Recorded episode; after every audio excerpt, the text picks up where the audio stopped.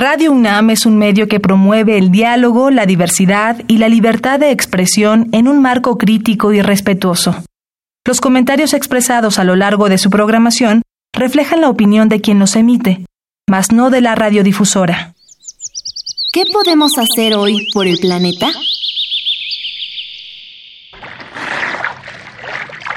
Las inundaciones son un tema de todos los días en época de lluvias y algo que nos incomoda muchísimo a todos. Pero, ¿qué hacemos al respecto? Además de no tirar basura en las calles, te sugerimos llevar tus acciones más allá. Organízate con tu familia para salir periódicamente a limpiar áreas públicas cercanas a su comunidad. Adopta una alcantarilla y un árbol para mantenerlo libre de basura. Evita verter grasas y sustancias corrosivas al drenaje, pues provocan un estancamiento de agua.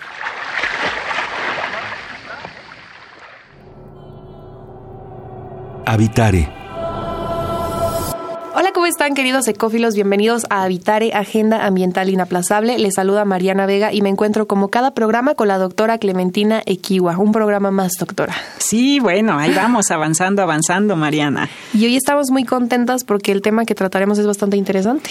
Pues sí, muy bonito. Vamos a hablar de arrecifes, arrecifes de coral, que son pues como la joya de nuestros océanos. Así es, y para ello nos acompaña la doctora Laura Calva, a quien conoceremos más adelante, pero es, quédense con nosotros, iniciamos Habitare. El Instituto de Ecología de la UNAM y Radio UNAM presentan.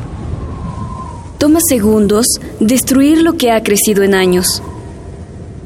Toma horas devastar lo que se ha formado en siglos.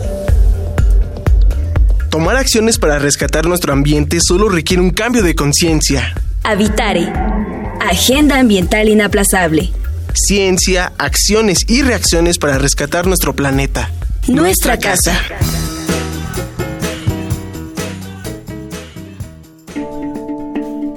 Ecoefemérides. 4 de enero. El pico de Orizaba es declarado Parque Nacional. El volcán Pico de Orizaba es la montaña más alta de México y de Norteamérica. Se encuentra entre los estados de Puebla y Veracruz, y el 4 de enero de 1937 fue decretado como Parque Nacional. Recordemos la importancia de conservar y respetar las áreas protegidas de nuestro país. Estamos en Habitare, nuestra casa. Qué gusto que continúen con nosotros. Antes de esta pequeña pausa, les presentaba a nuestra invitada, la doctora Laura Calva, pero Clementina, cuéntanos un poco más acerca de ella. Bueno, pues Laura es bióloga de la Facultad de Ciencias y también ahí hizo su doctorado y ahora es profesora de tiempo completo de la UAM Iztapalapa. Bienvenida, doctora. Qué gusto que nos acompañen a Vitare. ¿Qué tal? Muchísimas gracias por la invitación. Muy contenta ya que pues soy obviamente UNAM, ¿no? De, de origen. Claro pues, que sí. Claro. Y que estamos muy contentas. De camino hacia acá yo les confieso a quienes nos escuchan, venía platicando del tema un poco con Clementina y salió eh, en la charla esta película de Buscando a Nemo que podría ser perfecta para que ya desde ahora empecemos a visualizar de lo que estamos hablando, pero estos lugares son mucho más interesantes, Clementina. Bueno, son no solamente interesantes, son hermosos, Sí, la claro. verdad, son hermosos y son eh, muy importantes desde el punto de vista biológico. Y bueno, pues como para entrar en boca, yo quisiera que nos contaras un poquito, Laura, en dónde hay corales en el mundo, ¿no? Porque pues, efectivamente tenemos esta imagen del arrecife de, de Nemo, que en Australia, pero hay más eh, arrecifes en el mundo. Claro. Claro, mira, tenemos arrecifes en todo lo que sería el Pacífico, en el Indo-Pacífico y sobre todo la característica primordial es que se encuentran en un ambiente tropical. ¿Qué quiere decir? Que su temperatura adecuada para su desarrollo va a estar eh, aproximadamente entre los 28 grados centígrados.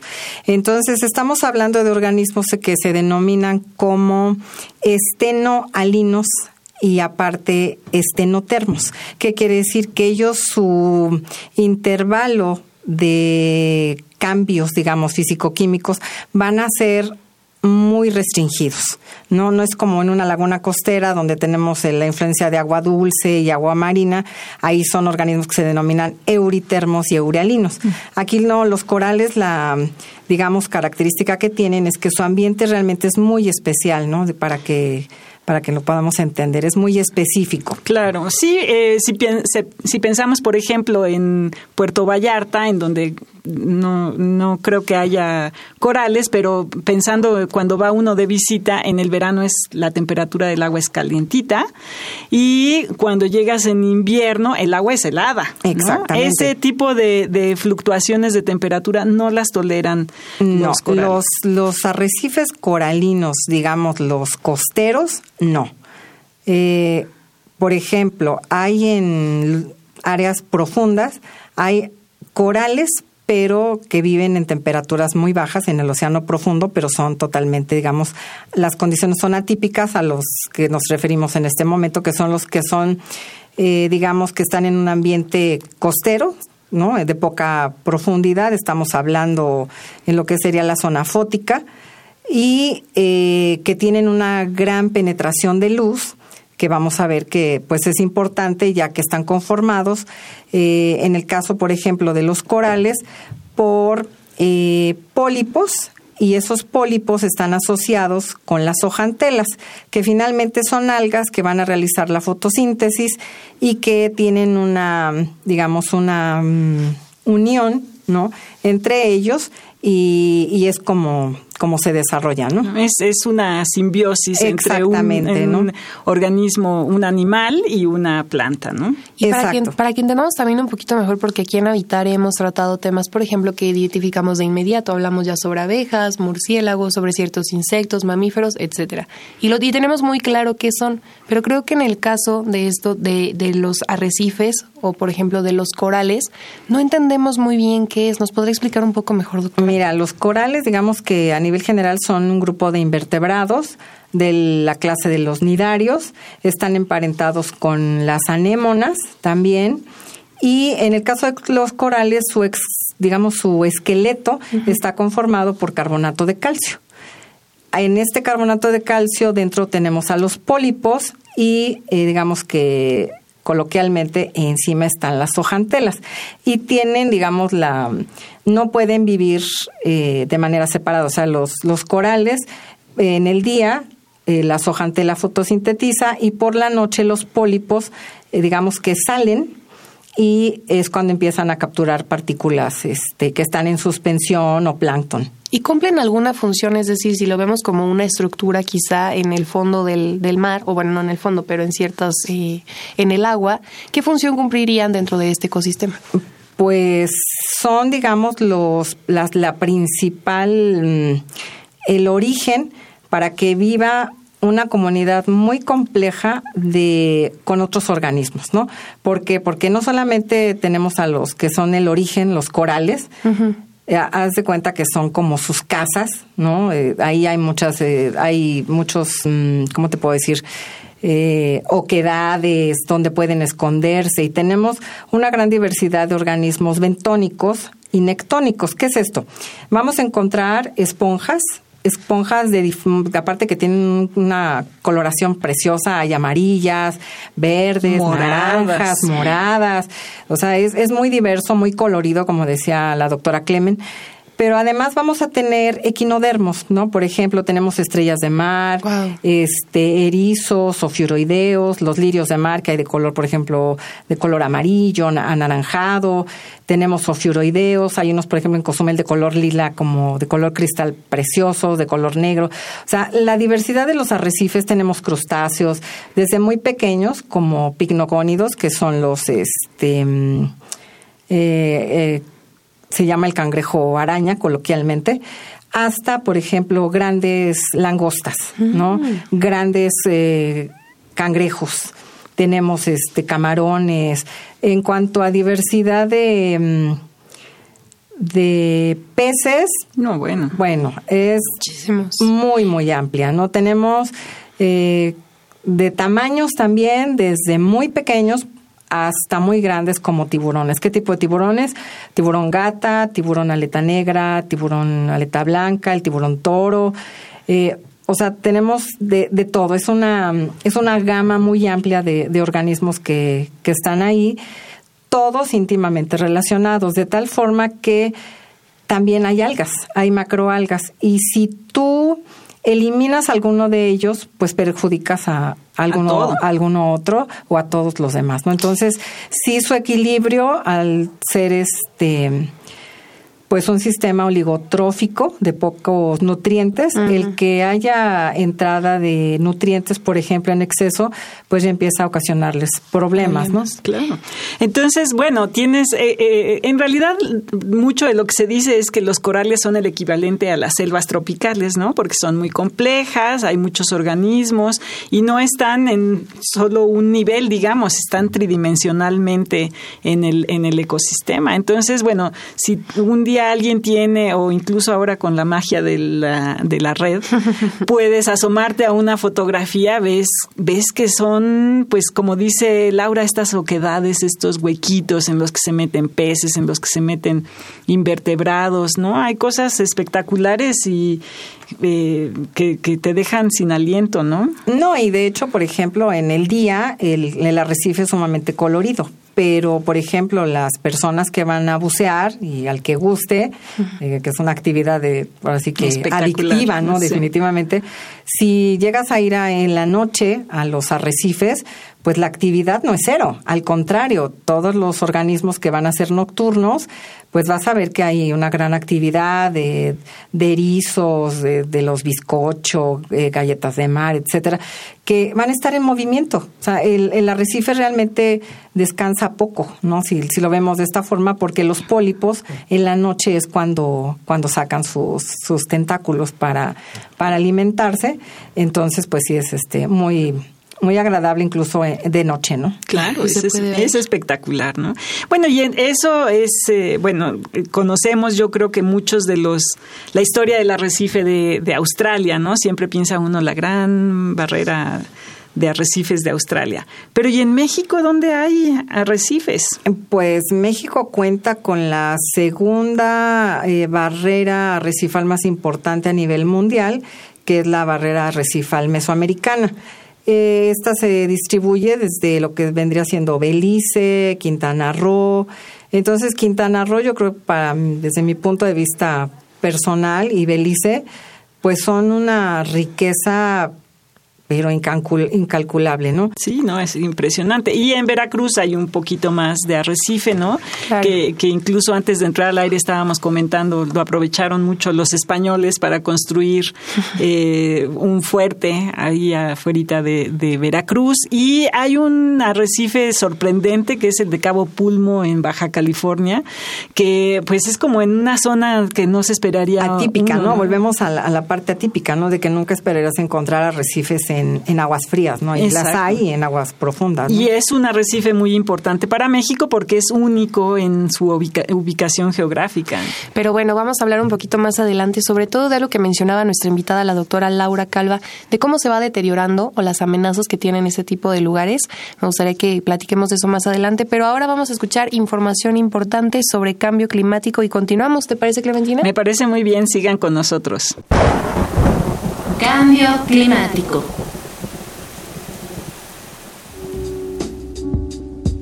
En una cápsula anterior mencionamos que el Acuerdo de París tiene como objetivo evitar el incremento de la temperatura del planeta. Además, intenta promover esfuerzos adicionales que hagan posible que el calentamiento global no supere los 1.5 grados centígrados. De esta manera, el acuerdo recoge la mayor ambición posible para reducir los riesgos e impactos del cambio climático en todo el mundo.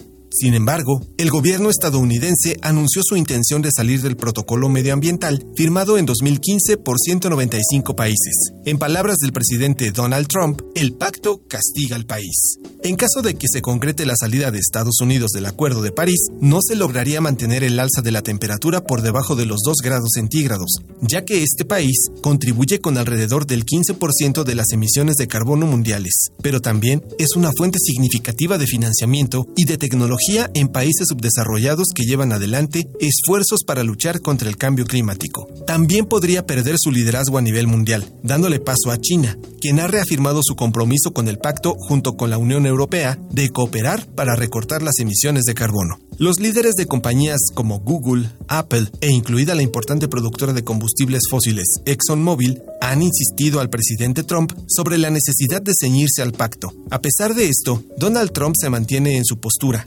argumentando que el número de empleos en esta industria fósil en América del Norte supone hoy en día la mitad de los ocupados en energía solar.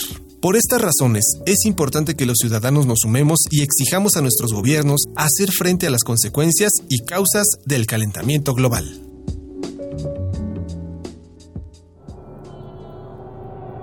Estamos en Habitare, nuestra casa. Muchas gracias por seguir con nosotros en Habitare Agenda Ambiental Inaplazable. El día de hoy estamos hablando con la doctora Laura Calva sobre algo que no habíamos tratado aquí en Habitare, que son los arrecifes.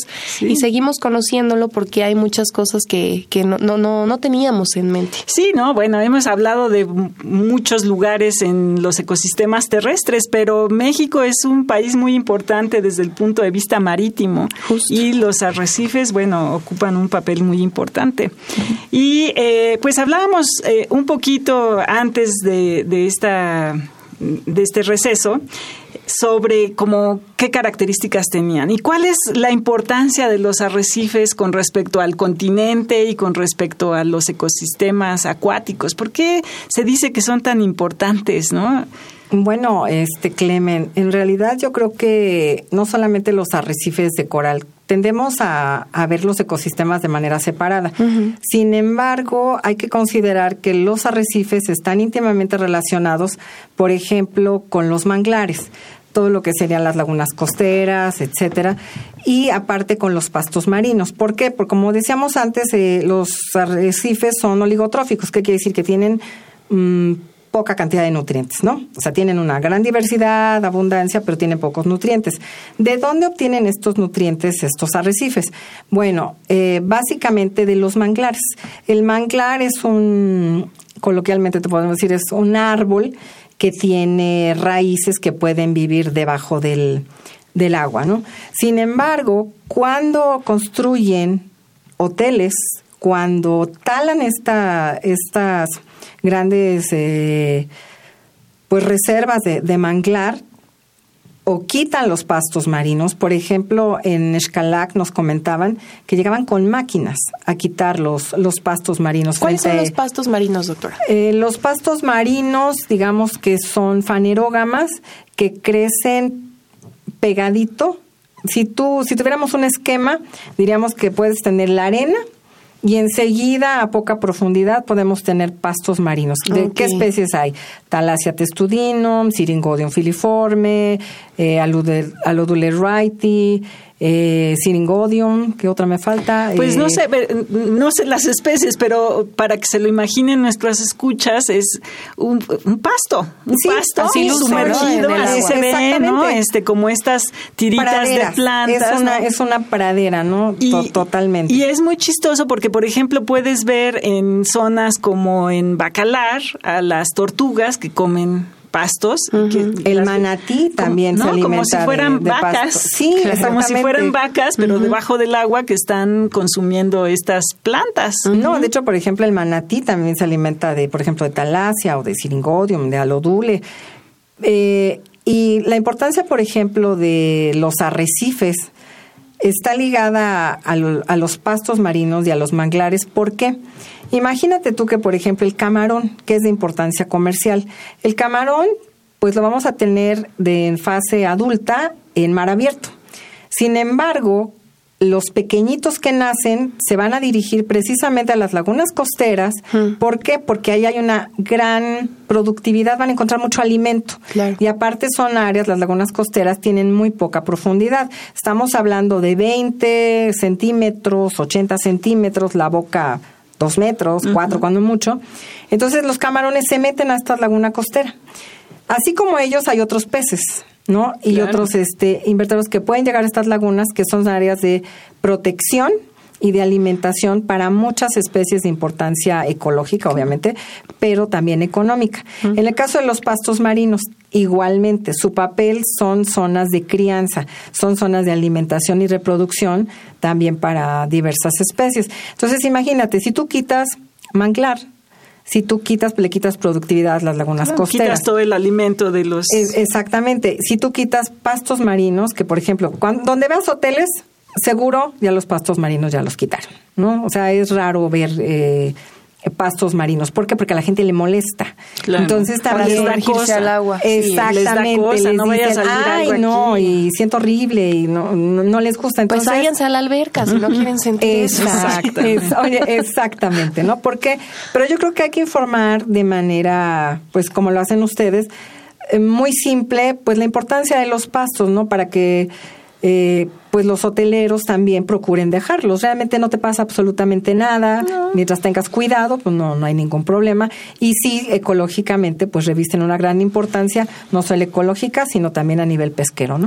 Y, y la otra que, que quería comentarles es que también al eliminar estos manglares, estamos fomentando una mayor erosión. Entonces después nos quejamos de que el huracán Ah, impactó claro. en tal o cual zona. Pero ¿qué quitamos? Esta parte de, del manglar que finalmente es un, una pared, ¿no? Es una zona de protección pues para lo que hay después. Mira, a mí, por ejemplo, me tocó desafortunadamente una experiencia muy horrible, porque en mi vida lo, lo, he vi- lo había visto. Cuando vino el huracán Dean, eh, todo el manglar se defolió. ¿Qué es esto? O sea, se le cayeron todas las hojas. Entonces veías todo el manglar seco. Pero hay gente que, pues, por querer hacerse de algunas tierras, empezaron a quemar. Pero este, esta quemazón con el viento tan fuerte se les fue De las de, manos, las manos, claro. se les fue fuera de control y eran kilómetros y kilómetros y kilómetros de manglar devastado que pues tardan 20 Tardan. años si es que vuelve a ver porque pues luego aprovechan y empiezan a, a construir, ¿no?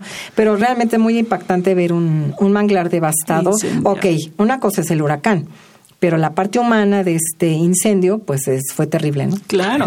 Y, y no piensa uno que estos ecosistemas, eh, como tienen unas características así como, como decíamos, de muchos huequitos, etcétera, etcétera, a la hora que llega el oleaje, lo que provocan es que se rompan las olas, ¿no? Claro. No, no llegan a paredes sólidas como estamos acostumbrados a ver, sino que tienes estas características que desde el punto de vista físico provocan que se rompa el oleaje. Entonces, cuando llega un huracán, eh, lo que hacen es proteger a la gente que está ahí atrás, ¿no? Tienen una función al final del día y no lo, no lo pensamos, no lo dimensionamos así. Con No, lo que y- menciona la doctora, que pensamos, por ejemplo, nos, nos llena hasta las lágrimas ver los incendios que hubo en el Amazonas, pero eso está pasando en tu país, fue provocado y después que viene, ¿no? Hagamos otra pequeña pausa eh, para escuchar la biodiversidad y yo, justamente hablando de esta relación que tenemos y volvemos platicando con nuestra invitada, ¿les parece? Me parece muy bien. Quédense Sigan con con nosotros. nosotros. La biodiversidad y yo.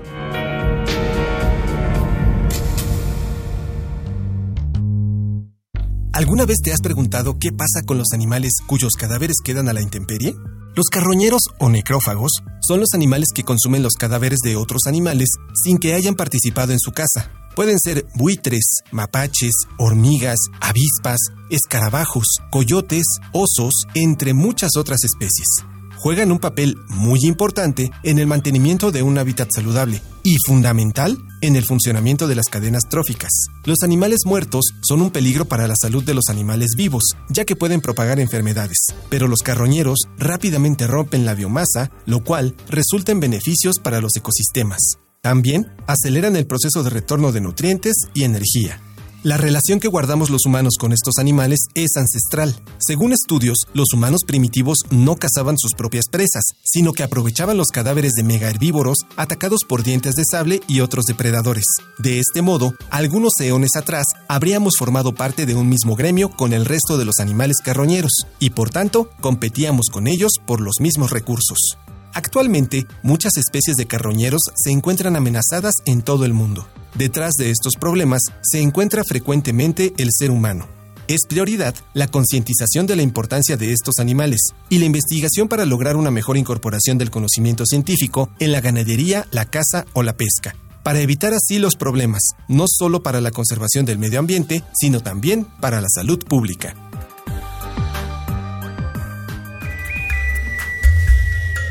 Escuchas Habitare, Agenda Ambiental Inaplazable. Gracias por seguir con nosotros en Habitare, Agenda Ambiental Inaplazable. El día de hoy estamos platicando con la doctora Laura Calva sobre arrecifes y ya dijimos bastante, Clementina. Bueno, sí, son eh, ecosistemas espectaculares, ¿no? Y hablando del daño que les ocasionamos, ¿por qué deberíamos de protegerlos, no? Eh, ¿Qué, qué incentivo podríamos tener los humanos? Claro, mira, ahorita que comentaban con la parte de del que, que, eliminas tu manglares y pastos marinos, otro problema es la erosión. Entonces, todo el sedimento que se va a la columna de agua, pues va directamente a los pólipos de coral y estos se mueren. Entonces, tampoco es este pues es, otro efecto mal, ¿no? Negativo. Eh, ¿Qué debemos hacer o por qué son importantes? En primer lugar, tienen importancia ecológica, ¿no? Pero en segundo lugar, eh, son motivo de importancia pesquera y la otra que yo consideraría que es la más importante es el turismo. Eh, no sé, hablando por ejemplo de Puerto Morelos, de Cozumel, pues llegan una gran cantidad de turistas anualmente, ¿no? Estamos hablando aproximadamente de 1.500 cruceros turísticos que llevan de 1.500 a 5.500 personas anualmente. Entonces, las personas, la gente que vive ahí, pues depende del turismo. Entonces, yo creo que sí tenemos que hacer hincapié en preservar, en cuidar, en no contaminar. Y la otra importancia es que no hay estudios sobre la calidad del agua, sobre el nivel de contaminación que hay en los arrecifes. Entonces, pues yo creo que también eso es importante, ¿no? Claro, hay que tomar más acción para protegerlos y, y entenderlos mejor, ¿no? Porque son ecosistemas acuáticos a los que no necesariamente estamos acostumbrados, digamos, o que se estudian fácilmente. Y que son más allá que un espectáculo hermoso y que también, pues, es, es algo de que a lo mejor nos puede llegar hasta incluso más pronto para las personas que ya dicen, bueno, que se muera no es tan grave, que ya no exista no es tan grave. Imagínense que en unos años ya nadie puede acceder a ello y verlos y entonces te queda solo en fotos. Por si no les ha ha, quedado claro también la importancia, pero lamentablemente se nos terminó el tiempo, doctora Laura Calva. No, hombre, les agradezco mucho, muchísimas gracias, mucho gusto. ¿eh? Que además está tan buena que ojalá nos visite en otra ocasión. Esperemos que sí, está súper invitada. Claro que sí. Mil gracias. Muchas gracias y a nosotros nos queda agradecer al Instituto de Ecología de la UNAM y a Radio UNAM. En los controles técnicos estuvo Josué Ríos, en la asistencia Carmen Sumaya y Flor Canchola. Información de Aranza Torres y Gaby Jiménez Casas, la producción de Paco Ángeles y en las voces los acompañamos Clementina Equigua y Mariana Vega. Los esperamos en el siguiente Habitare, Agenda Ambiental Inaplazable. Hasta la próxima. ¿Qué podemos hacer hoy por el planeta? Nuestro siguiente consejo es algo muy sencillo pero súper importante. ¿Sabías que en la Ciudad de México el 40% del agua potable se desperdicia en fugas? Si ves alguna, repórtala al Sistema de Aguas de la Ciudad de México. Visita ecología.unam.mx para obtener más información sobre el tema de hoy. Y si quieres escuchar todas nuestras emisiones, entra a radiopodcast.unam.mx. Radio UNAM y el Instituto de Ecología de la UNAM presentaron Habitare, Agenda Ambiental Inaplazable